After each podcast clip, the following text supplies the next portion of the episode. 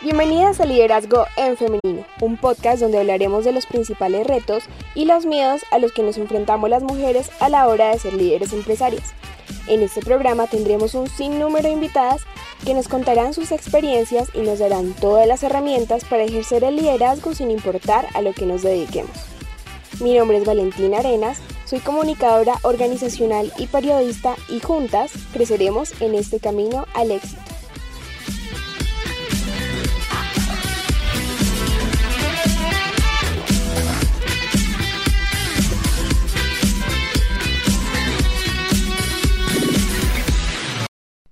Les doy la bienvenida a este episodio número 14 donde estaré conversando junto a una invitada muy especial. Ella es María Isabel Botero, la actual vicepresidenta de Recursos Humanos de Scotiabank Colpatria, y junto a ella hablaremos de las acciones y políticas concretas que se toman desde las empresas para cerrar la brecha de género. Además, nos contará desde su experiencia personal cómo ha sido el camino para llegar a este cargo y los retos que ha enfrentado como líder en su organización. Es importante destacar que según la Organización Mundial del Trabajo, el índice actual de participación laboral de las mujeres en la población activa en el mundo se aproxima al 49%, en cambio el de los hombres es el del 75%. Y en esta cifra solo hablamos de participación. Si entramos en el tema de acceso a los puestos de alta dirección, las cifras son aún más preocupantes. Algunas empresas en Colombia se han interesado por el tema y han avanzado en cuanto a la creación de políticas de equidad de género para revertir estas cifras. En el caso de Scotiabank, el 60% de los empleados y el 51% de las directores y gerentes son mujeres. Además, las mujeres ocupan el 48% en cargos de vicepresidencia. Pero, ¿cómo se puede lograr esto? ¿Cómo una compañía puede brindar las condiciones adecuadas para que las mujeres asuman roles de liderazgo? ¿Cómo otras empresas pueden comenzar a implementarlo? Estas son algunas de las preguntas que responderemos a lo largo del episodio. Así que sin más preámbulos, comencemos.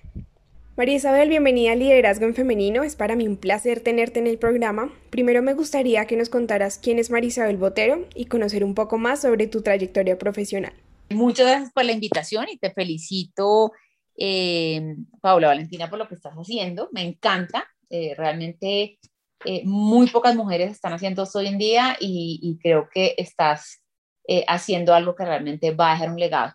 De mí te cuento, eh, pues que mm, soy una mujer de más de 45 años, no voy a decir la edad, que terminé trabajando en temas de mujeres realmente, eh, creo que un poco como tú, porque empecé a entender y a descubrir sobre todo en, en Scotia el Patria, en donde hoy en día trabajo, soy la vicepresidenta de Recursos Humanos, tuve ahí la gran fortuna y la oportunidad de, de leer y de entender qué eh, pasaba con la equidad de género, o sea, por qué había tanto ruido alrededor, de eso y empecé a leer sobre qué pasaba en Colombia, qué pasaba en el sector financiero y qué pasaba en el mundo. Y gracias a, a, la cultura global del banco y gracias a todo lo que pude eh, como, como recabar de información, pues terminé dando charlas en temas de equidad de género porque es un tema que definitivamente me apasiona y estoy convencida que nosotros tenemos la capacidad de cambiar la realidad que existe hoy en día. O sea, está en nuestras manos hacerlos y, y cada uno contribuye con lo que pueda contribuir a que esto sea una realidad y que tengamos una sociedad mucho más equitativa. Entonces,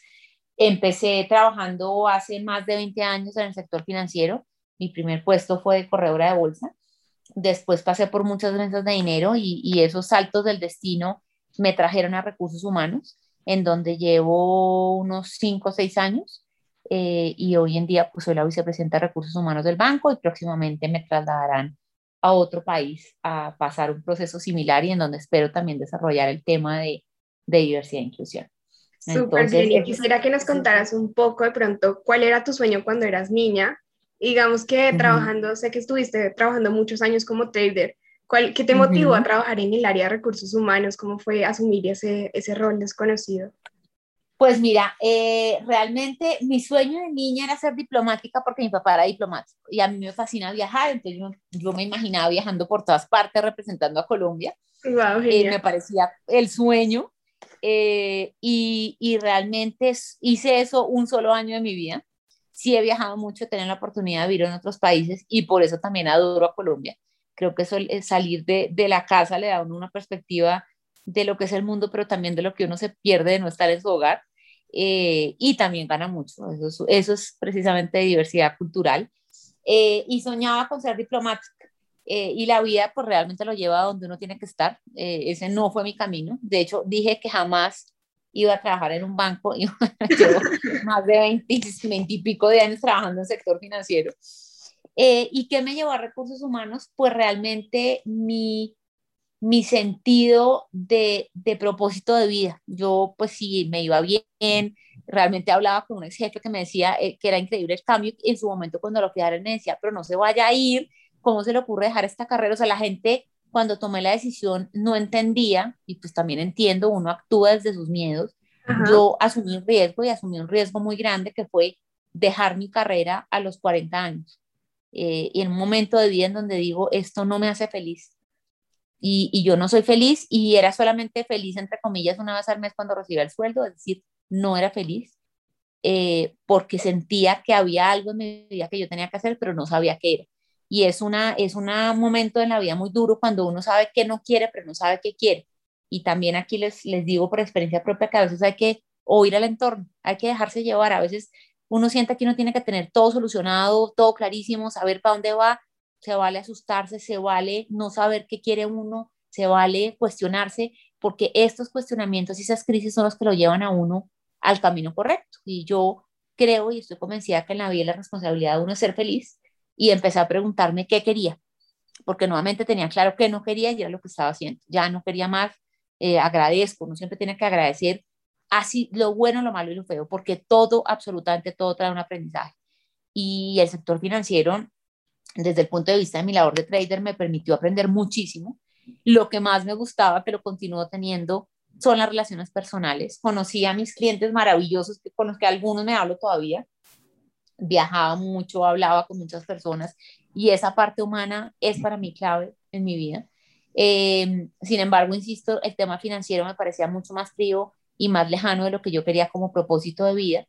Y estando en la mesa de dinero de Scotiabank, ese fue el banco que me dio la oportunidad, alguien abrió su mente y dijo, bueno, queremos una persona en recursos humanos que no esté en recursos humanos, queremos una persona que venga del negocio, porque recursos humanos hoy en día no es el que paga la nómina. Recursos humanos es mucho más que eso.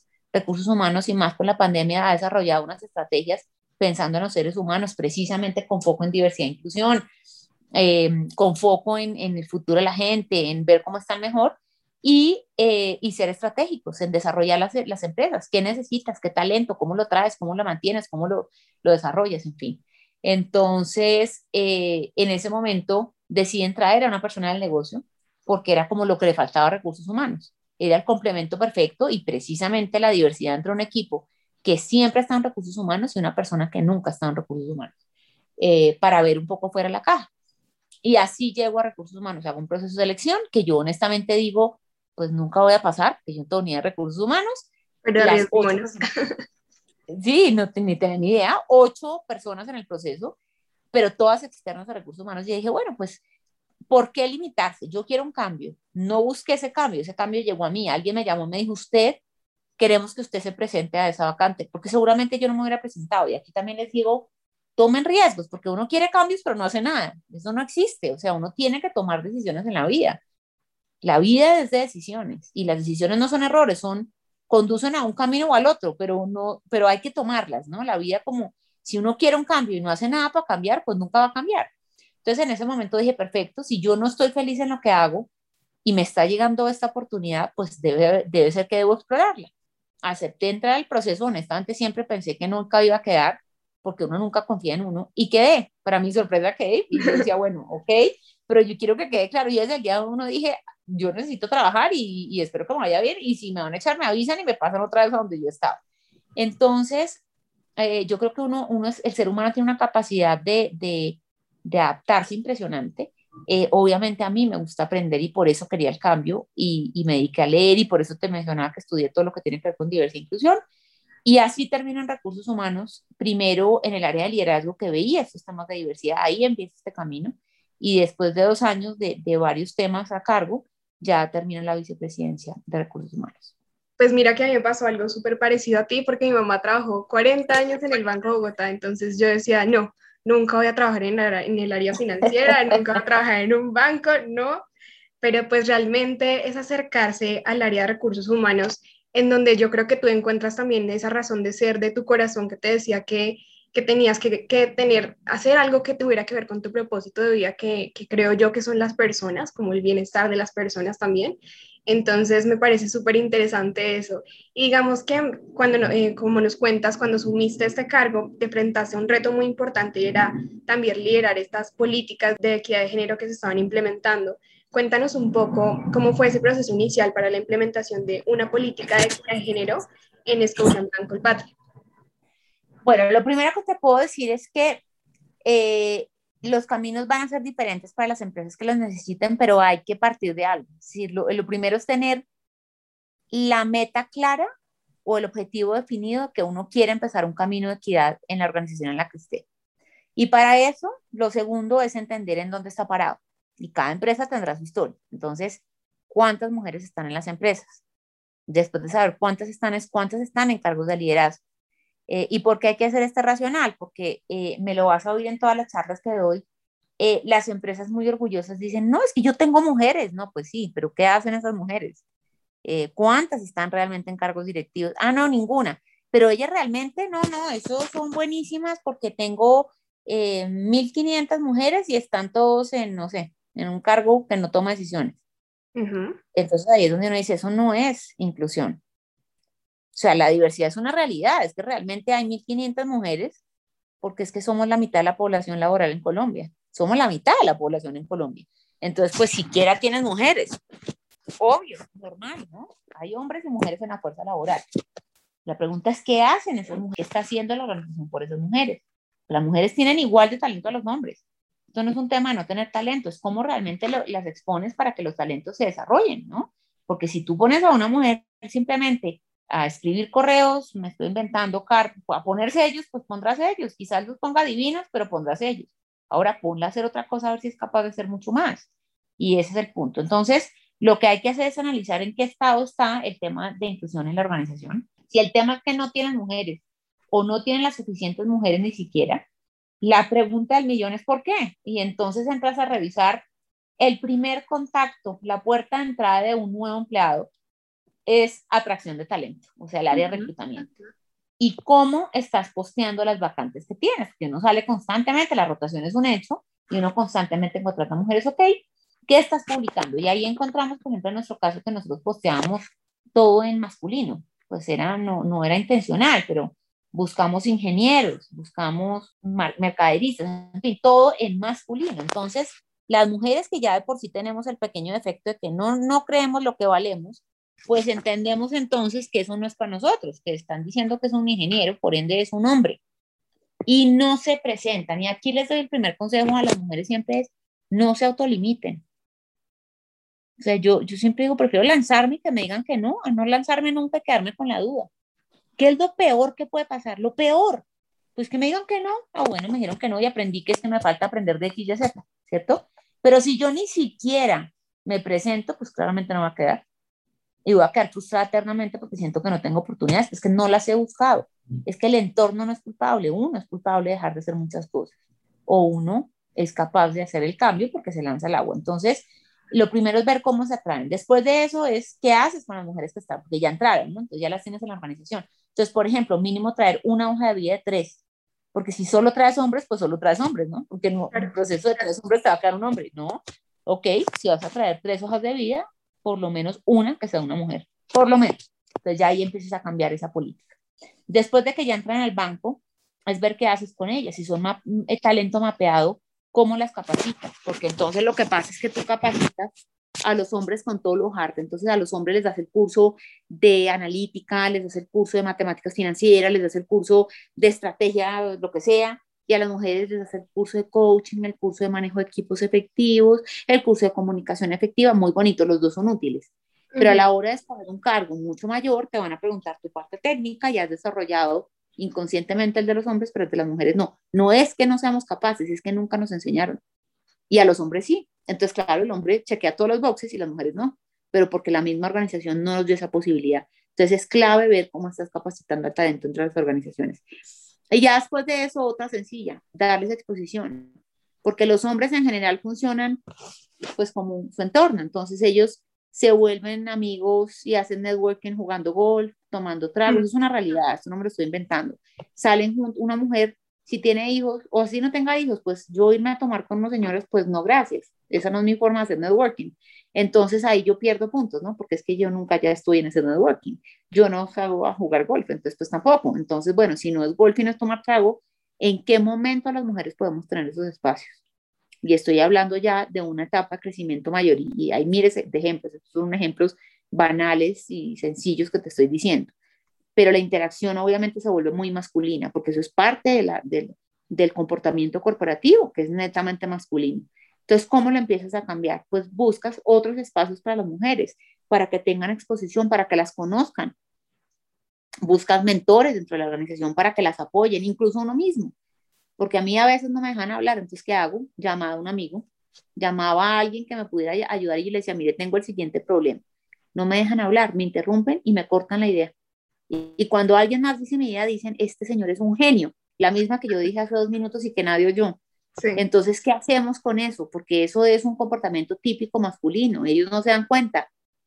No se dan cuenta. Ahora tú les preguntas y dicen, no, yo sí he visto gente machista, pero yo no. No, sí, tú también. tú también eres así, porque no se dan cuenta. Como no es consciente, es un unconscious bias, es un sesgo inconsciente, pues esto se perpetúa. Entonces tú tienes que ayudarles a ser conscientes y a que ellos también nos ayuden a cambiar el entorno. Entonces tú llamas, llamas a un amigo, llamas a alguien de, de tu círculo cercano, un compañero de trabajo, en donde estés y le dices, mira, me pasa lo siguiente, resulta que, y esto está demostrado en los estudios, y si tú lo observas, no me dejan hablar. Entonces yo te voy a pedir un favor en una reunión en la que tú veas que me están interrumpiendo, pide la palabra por mí. Y los hombres son los primeros que con gusto te van a ayudar, pero hay que pedirles ayuda, no hay que excluirlos de estas conversaciones de inclusión. Entonces ellos te van a ayudar y con eso se arma el proceso, digamos, el end-to-end de lo que es el mentoring. Obviamente hay más temas, revisión salarial, cómo crecen las mujeres. Ya hoy te cuento que el comité directivo de Scotiabank Colpatria somos el 50%. Había cero mujeres hace cinco años, seis años, Hoy en día somos la mitad del comité directivo, ha sido un crecimiento impresionante. Pero también tenemos que bajar más, porque si se va un VP no queremos perder ese número. Entonces bajamos a los gerentes de primera línea y ahí también tenemos un 51%. Y cuando bajamos más allá vamos a ver un 43%, así que ya estamos llegando a la equidad.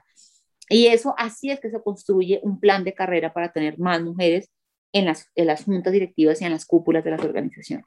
Ese es como el resumen. Tú decías, digamos, que estos sesgos inconscientes tienen un papel protagónico, no solo como en nosotras mismas, porque se dice que cuando vamos a aplicar una vacante esperamos tener más o menos el 80% de, de, cosas que nos piden, pero los hombres solo con el 50% ya aplican. ¿Cómo crees que mm, uno puede ir como quitando esos sesgos inconscientes ya en lo que tú decías, como compartiéndolos y haciéndolos conscientes, valga la redundancia? Pero ¿qué otras políticas se pueden implementar para desmantelar estos sesgos inconscientes que son, que tienen un rol fundamental en esa desigualdad?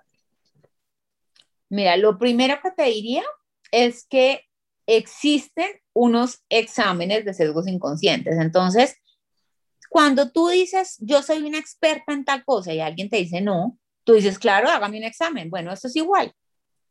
La prueba de sesgos inconscientes arroja si no tienes sesgos o no, y todos todos tenemos sesgos. Yo tengo uno, no de diversidad, tengo otros.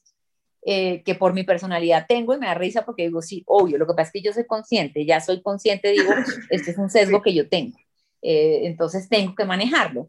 Cuando tú ya tienes el sesgo identificado, entonces el mismo paso es llamado a un amigo, tú le dices a la gente cercana, oiga, yo tengo este sesgo, cuando usted vea, por ejemplo, que yo en una entrevista lo estoy mostrando, eh, una patada por debajo de la mesa, guíñeme el ojo, dígame algo, pero dígame, porque como es inconsciente, tu cerebro tiene que empezar a identificarlo. Y alguien más si lo ve, lo que tú no estás viendo. Entonces, por ejemplo, Harvard tiene uno que se llama, es que es algo, eh, el de Harvard es algo implícito, se me olvidó. Eh, se llama, bueno, después te, debo el nombre, pero tú lo buscas, sesgos inconscientes o pruebas de Harvard y es, y es gratis, en donde te muestran cualquier cantidad de sesgos eh, y ahí está el de género también.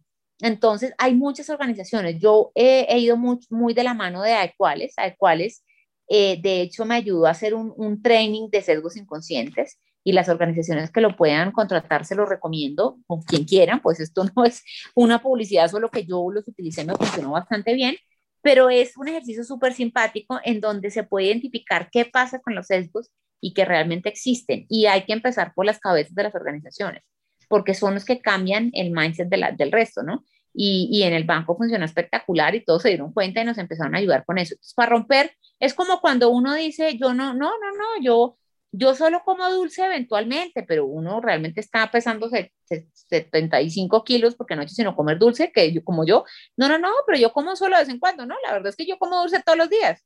Entonces, claramente tengo un problema, solamente hasta que yo acepte que es que realmente como todos los días postre y que si sigo comiendo postre me va a dar un coma diabético, pues entonces digo, bruto, le voy a recortar al postre. Pero solamente cuando yo lo haga consciente. Si yo me excuso, ¿no? Pues nunca lo voy a cambiar. Entonces en los sesgos funciona exactamente igual.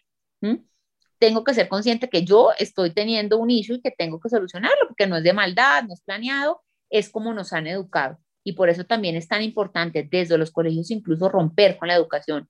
Los padres y las madres como eduquen a sus hijos, algo clave desde chiquitos. A las mujeres las ponen a lavar la losa, a atender la cama y al hijo no. ¿Por qué no? ¿Por qué los dos no comparten? Ahí rompes el primer sesgo.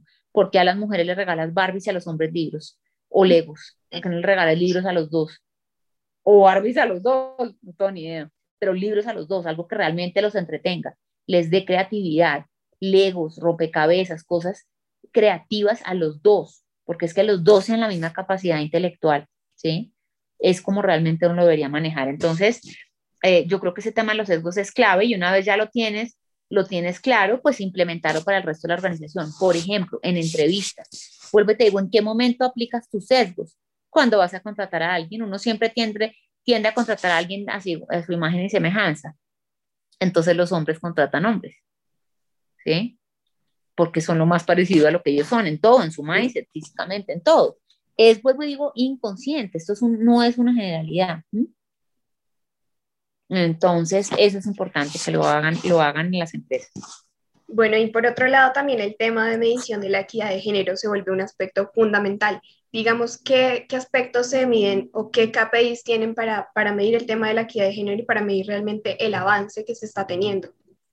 Mira, facilísimo. El primero es números el número. El número no te garantiza la cultura, pero el número sí te garantiza pues que hay equidad. Entonces, cuando uno empieza en el camino de la equidad, te vas a dar cuenta que la primera meta numérica es, entonces, bueno, volvamos al, al, al principio mejor.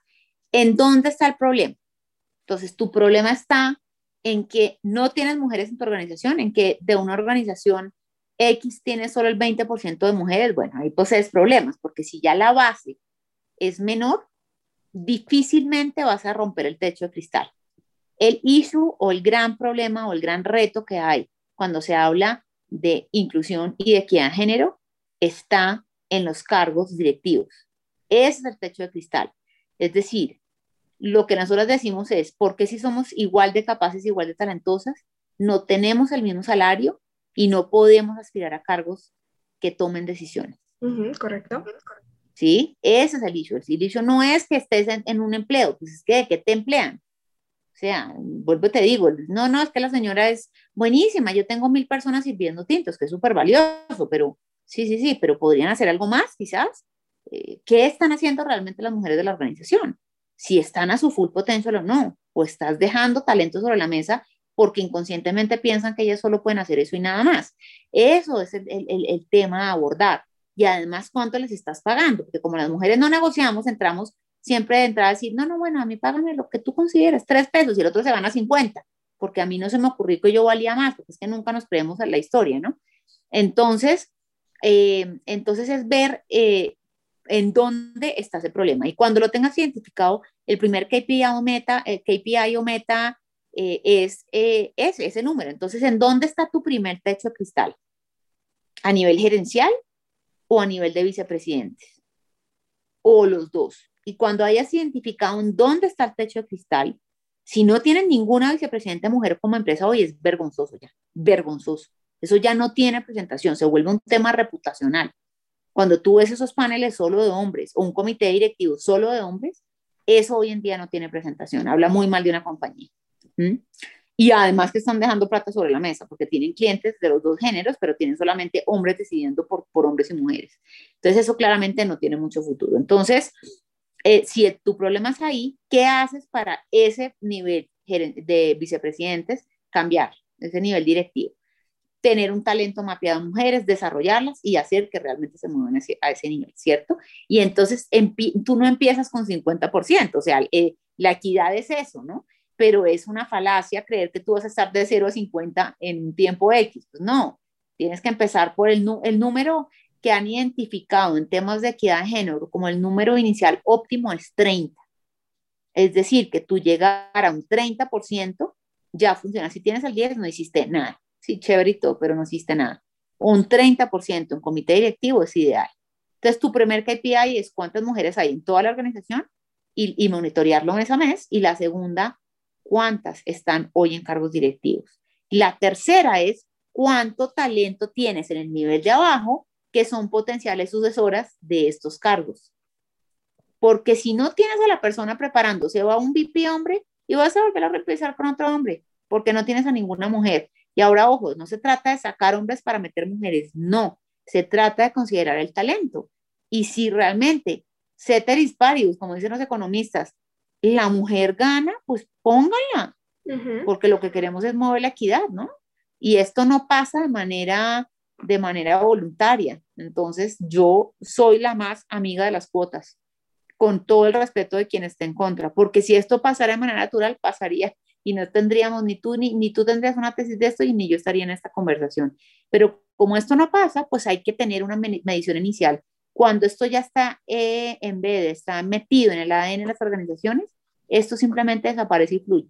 Pero y reconocer que ha sido una desigualdad histórica también y que por eso... Exactamente. Exacto, y por eso tienes que tener una medición. Esos son los KPIs clave. ¿Qué talento tienes? ¿Cuántos están listos? ¿Cuántos vas a promover? Eh, así empezaría yo y eso es lo que estamos midiendo hoy en día en la organización. Bueno, y desde, desde, tu experiencia, ¿cómo has integrado un programa de equidad de género, digamos, a la cultura organizacional? Porque desde los líderes de la organización yo creo que son los principales encargados de promover estas políticas, pero ¿cómo hacer que ellos realmente crean que esto es importante? Mira, yo creo que una de las cosas clave es tener solidez en explicar por qué la inclusión es importante. Porque esto no es un tema solo bonito, yo, yo digo que hay dos formas de acercarse al tema. Estamos convencidos de que es así, que esa es mi versión, convencida. Esto eh, tiene muchísimos beneficios, uno de los cuales es la equidad social. Las mujeres reinvertimos nuestros ingresos en el bienestar de nuestro entorno. Si tenemos hijos, invertimos en la educación y bienestar de nuestros hijos. Eh, invertir en la educación de nuestros hijos tiene un efecto multiplicador invertimos en el bienestar, es decir, reinvertimos los recursos, lo cual también genera un movimiento económico. Y eso genera, obviamente, un efecto también multiplicador para todo nuestro entorno. Entonces, el hecho de que sean las mujeres las que toman esas decisiones sobre, sobre cómo se manejan los recursos del hogar, el 80% de las decisiones, y ayer me daban un dato en una reunión que, que estuve del consejo, consejo gremial en donde me decían que además toman el 70% de decisiones de las hipotecas de las casas. en el momento de que una familia decida comprar una casa, las decisiones las toman las mujeres. Entonces, eso muestra que nosotras tenemos el poder financiero también y nos han subestimado todo este tiempo. Entonces, una empresa, volvemos al mismo problema, que no tiene mujeres que sepan cómo pensamos las mujeres, pues están, se están perdiendo la mitad del market share, simple, así de fácil por, por, por obtusos, porque no piensan que tiene que tener una diversidad en, su, en, sus equipos. Lo mismo pasaría si solo fueran mujeres, es que ninguno de los dos escenarios es bueno. Solo mujeres, pues entonces se pierden la mitad de la población, que son los hombres. Esto es de doble vía. Entonces yo creo que, que esto es muy importante. Eh, y me preguntabas eh, cómo, cómo se movía la organización y tú dijiste algo clave, y es que, y eso nos ha pasado en la organización, es que los líderes clave de la organización están convencidos de que esto se tiene que hacer. Y este convencimiento es muy importante porque es lo que en inglés se llama walk the talk. Si los líderes no están convencidos, yo puedo acá escribir misa, poner, hablar, hacer estos podcasts, escribir a todo el mundo. Ningún empleado va a creer que eso es importante porque no lo va a sentir, porque esto no está en la agenda, porque nadie habla de eso. Nosotros no hay semana en la que no hablemos de diversidad e inclusión. Está en las charlas del CEO, está en la charla de todos los directivos, está en las charlas eh, de, los líderes, digamos, del resto de la organización. Eh, y hablamos de la inclusión, de por qué la inclusión es importante, porque el respeto, que es uno de los valores organizacionales que tenemos, pues está basado en eso, ¿no? Tú respetas diferentes ideas, aceptas diferentes ideas, tienes que oír diferentes ideas. Si todos pensamos igual, o todos estamos bien o todos estamos mal, y nadie se enteró porque no hay una versión diferente, nadie tiene un pensamiento que, se, que difiera de, de la masa, ¿no? Entonces yo creo que, que nosotros hablamos esto en todos los escenarios y para eso, eh, para hablar de, de, inclusión en una organización, verdaderamente tiene que haber convicción. Y para que haya convicción tiene que haber un equipo que entienda las diferencias en dónde están y qué beneficios trae para la organización y por ende para la sociedad tener una empresa que maneje la inclusión. Cuando tú tienes claro que eso tiene un impacto directo, real en los números, esto no es filosófico, eh, bonito, romántico, no, no, no es mantener e invertir en mujeres, trae plata, es un negocio, es un buen deal, porque hace que los ambientes incluyentes estén más motivados, ¿sí? Porque si tú sientes como mujer que a ti te están apoyando, tú ahí te quedas, tú no tienes ganas de irte a otro lado y vas a dar más de ti, vas a dar la milla extra, vas a, y una persona motivada simplemente genera más, punto, es así de claro, ¿sí? Entonces, por eso es muy importante que los directivos de las organizaciones estén convencidos y estén convencidos desde el punto de vista financiero. Esto vuelvo y digo, esto no es un tema de recursos humanos únicamente. Hay, un retorno para las organizaciones, hay estudios económicos globales que demuestran que las empresas de Fortune 500 que tienen mujeres, CEOs, vicepresidentes o juntas directivas, tienen un incremento en sus revenues proporcionales. Y los estudios ahí están, ¿no? Claro, lo que tú dices es fundamental, hacer la equidad de género un propósito en común, yo lo llamaría más que todo. Sabemos que el camino de desarrollo laboral de las mujeres es más complejo, pues las mujeres asumen la mayor carga de trabajo de cuidado no remunerado en el hogar. En promedio, pues una mujer en Latinoamérica dedica tres veces más tiempo que un hombre a esas tareas. Entonces, ¿cómo una compañía puede brindar realmente las condiciones adecuadas para que cada vez más mujeres puedan asumir estos roles de liderazgo? Entonces, ¿cómo crees que desde tu organización de pronto eh, la carga laboral de las mujeres ha aumentado o cómo crees que eso se podría solucionar?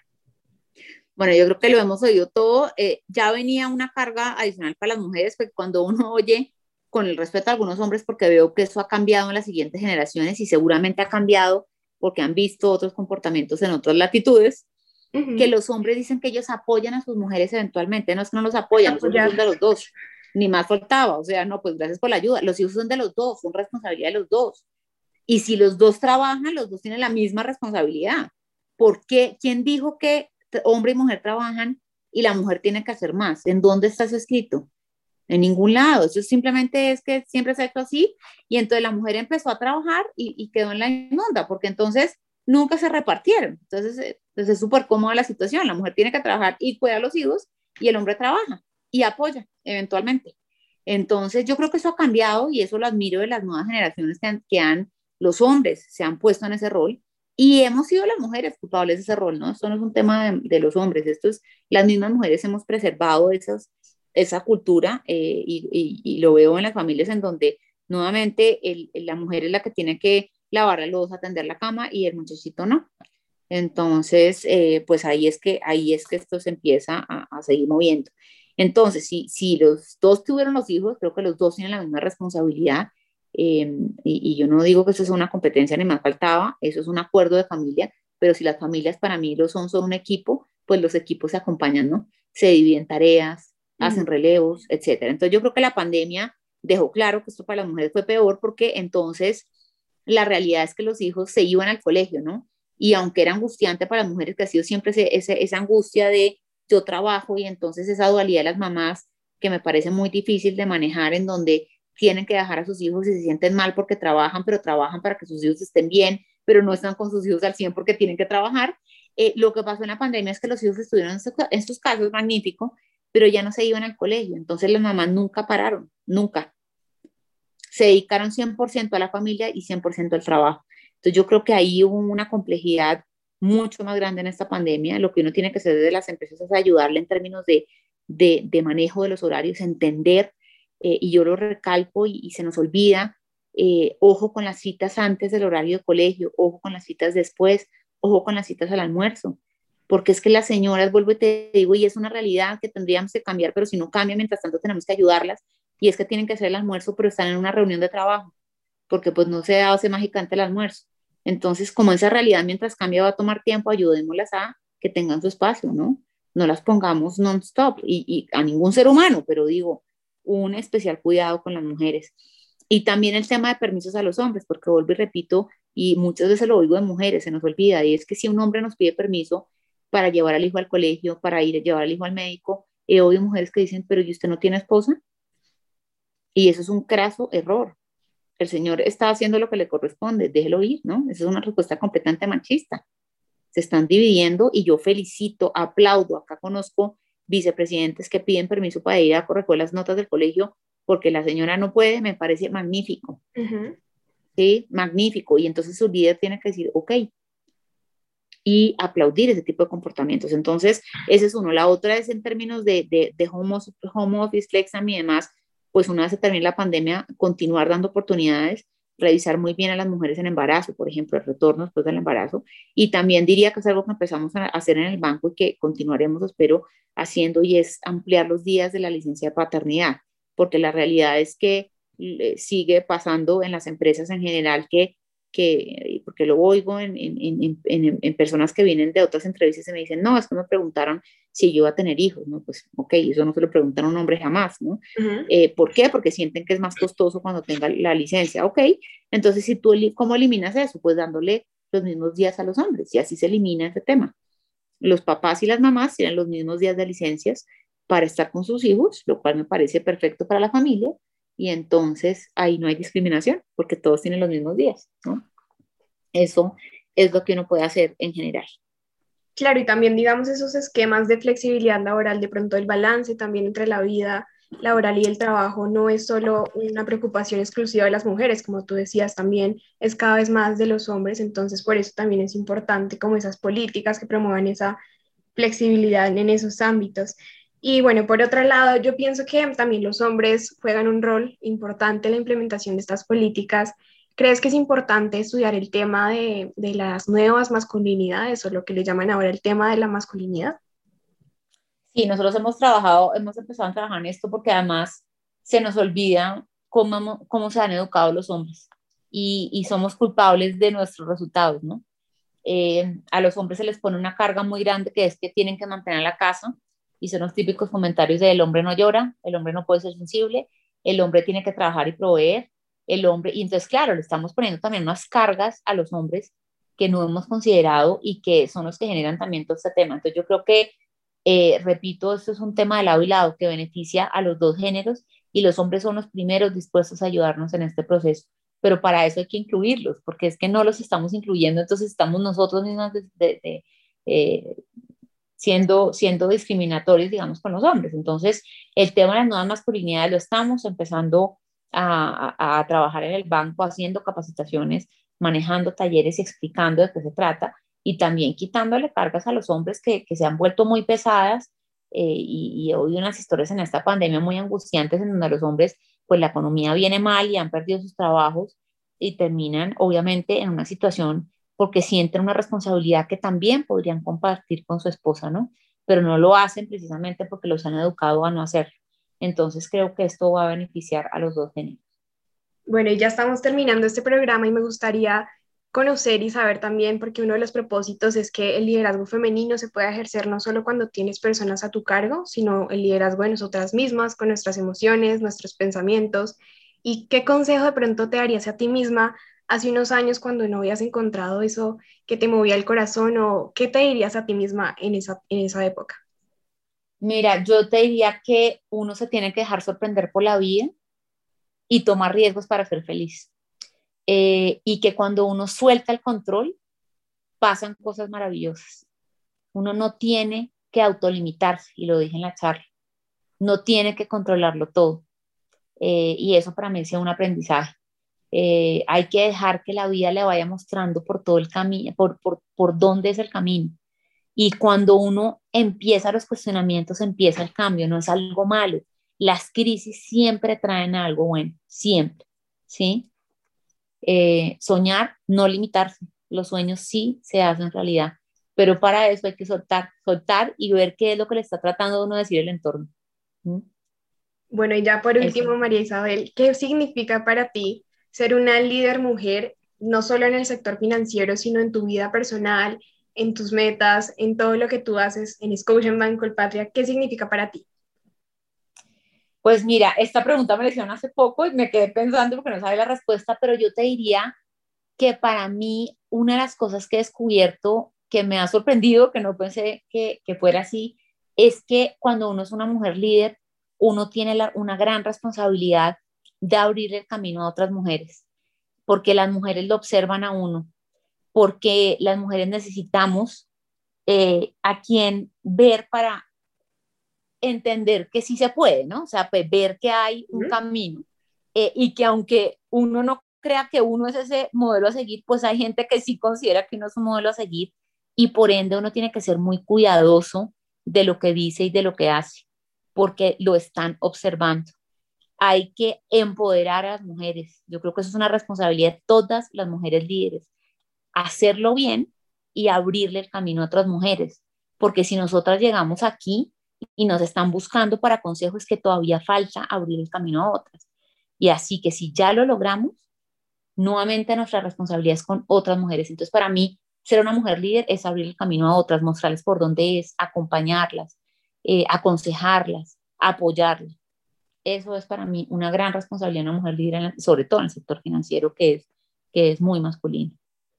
Bueno, María Isabel, pues te agradezco muchísimo por tu tiempo. Fue un programa muy, muy interesante y realmente tuvimos muchísimos aprendizajes y, y, espero que todas las oyentes y todas las mujeres que nos estén escuchando también lo hayan disfrutado tanto como yo lo disfruté. Muchísimas gracias. A ti, muchísimas gracias y un gusto estar en este espacio. Espero que hayan aprendido mucho de este episodio. Si es la primera vez que me escuchas, te invito a seguirme en Instagram como arroba paulavalentina8 y en el Instagram del podcast como arroba liderazgo en femenino. Yo estaré muy atenta a sus mensajes, les agradezco mucho por su apoyo y nos escuchamos en un próximo episodio.